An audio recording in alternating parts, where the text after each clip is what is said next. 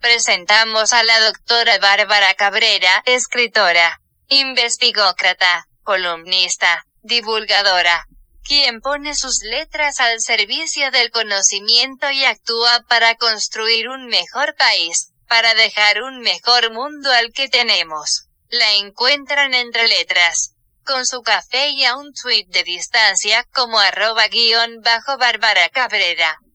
¿Qué le pasa a Twitter? No eres tú, somos nosotros. Hoy es el peor día para entrar a Twitter. Eso leí la tarde del primero de abril de 2019, al echar un rápido vistazo a mi timeline.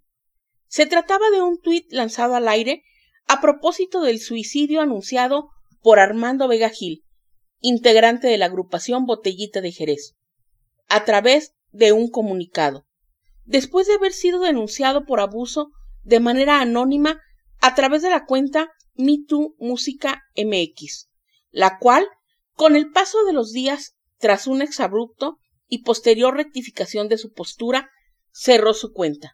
Red social que también utilizaron los integrantes de dicha agrupación musical para fijar su posicionamiento.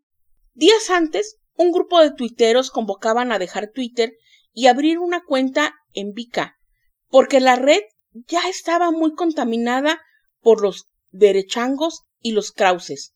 Así lo expresaron. No se olvide al gárgame el tuitero, Felipe Calderón, que dedica un porcentaje importante de sus tweets a propagar el odio y división, sin olvidar su gran amargura ante la existencia de cuentas parodias, mientras que tiene a su servicio un ejército de bots y trolls para salir en la defensa de su conservadurismo.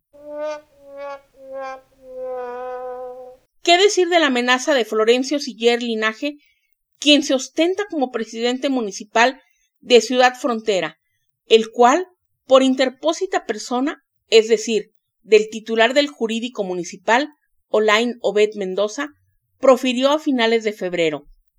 No se va a permitir bajo ninguna circunstancia que ninguna persona, ningún ciudadano, hable mal de nuestra investidura, que es el alcalde, por lo que amenazó con demandar a toda aquella persona que lo critique a través de Facebook y Twitter. Y así podría seguir enlistando ejemplos, en muchos de los cuales Donald Trump y Vicente Fox serían los especímenes a analizar. Uno eracundo, que gobierna a través de Twitter e inclusive despidió a altos funcionarios con un tuit. El otro, desquiciado y paranoico, al que le dio por tuitear que un comando armado intentó ingresar a su rancho, por lo que hace responsable al presidente Andrés Manuel si algo le llegaba a ocurrir. Luego se supo que mentía, ambos unos trolecillos. Hasta aquí dejo estas muestras, por ser suficientes para fijar mi postura. En los casos enunciados confluyen algunos denominadores comunes. El odio, la ignorancia, el chantaje y la intolerancia extendida propagada en la red del pajarito azul. Y no, señores, no es Twitter per se el que la propicia, son los usuarios que la vivan. Amenazar con dejar Twitter por no aguantar los acontecimientos, los comentarios, la presencia de tuiteros incómodos, rijosos o indeseables, o por los troleos proferidos de unos a otros, me evoca aquella escena de los Simpson donde todo Springfield se muda a otro lugar dejando tras de sí una ciudad hundida en la inmundicia y ahogada en la basura, sin percatarse que al estilo Juana de Asbaje son la ocasión de lo mismo que culpáis. En lugar de limpiar y formar parte de un cambio, deciden huir. Es cierto, no todos tienen cuenta en Twitter. No obstante, estamos ante una red que es reflejo de la plaza pública, y lo que pasa en Twitter trasciende los 280 caracteres, y a las pruebas me remito. Baste ver los noticieros, los periódicos del día siguiente, las charlas de sobremesa, en el café, la academia y hasta en otras redes sociales se toma como punto de referencia o se cita lo que tuitea alguno que otro personaje. Si ya llegamos a tal punto, la pregunta es, ¿cómo podemos ser parte de la solución y no desistir a la menor provocación? Hace tiempo lo anticipé. Andrés Manuel ganaría la elección.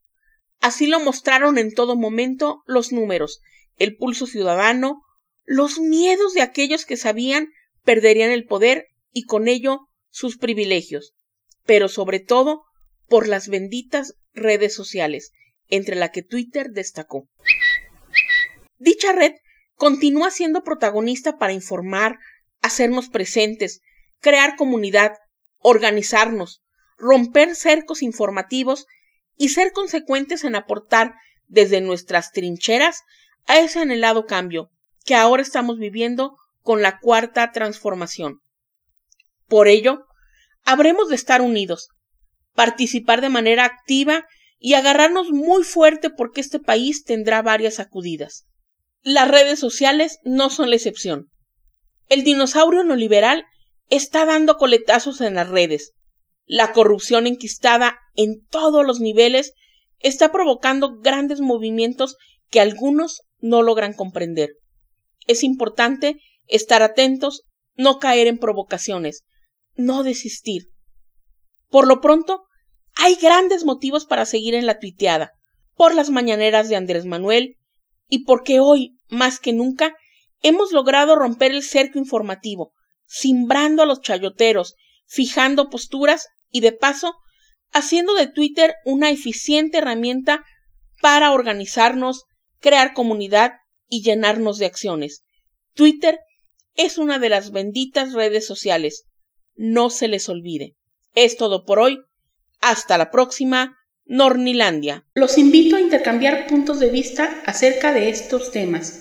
La encuentran entre letras con su café y a un tweet de distancia como arroba guion bajo Bárbara Cabrera.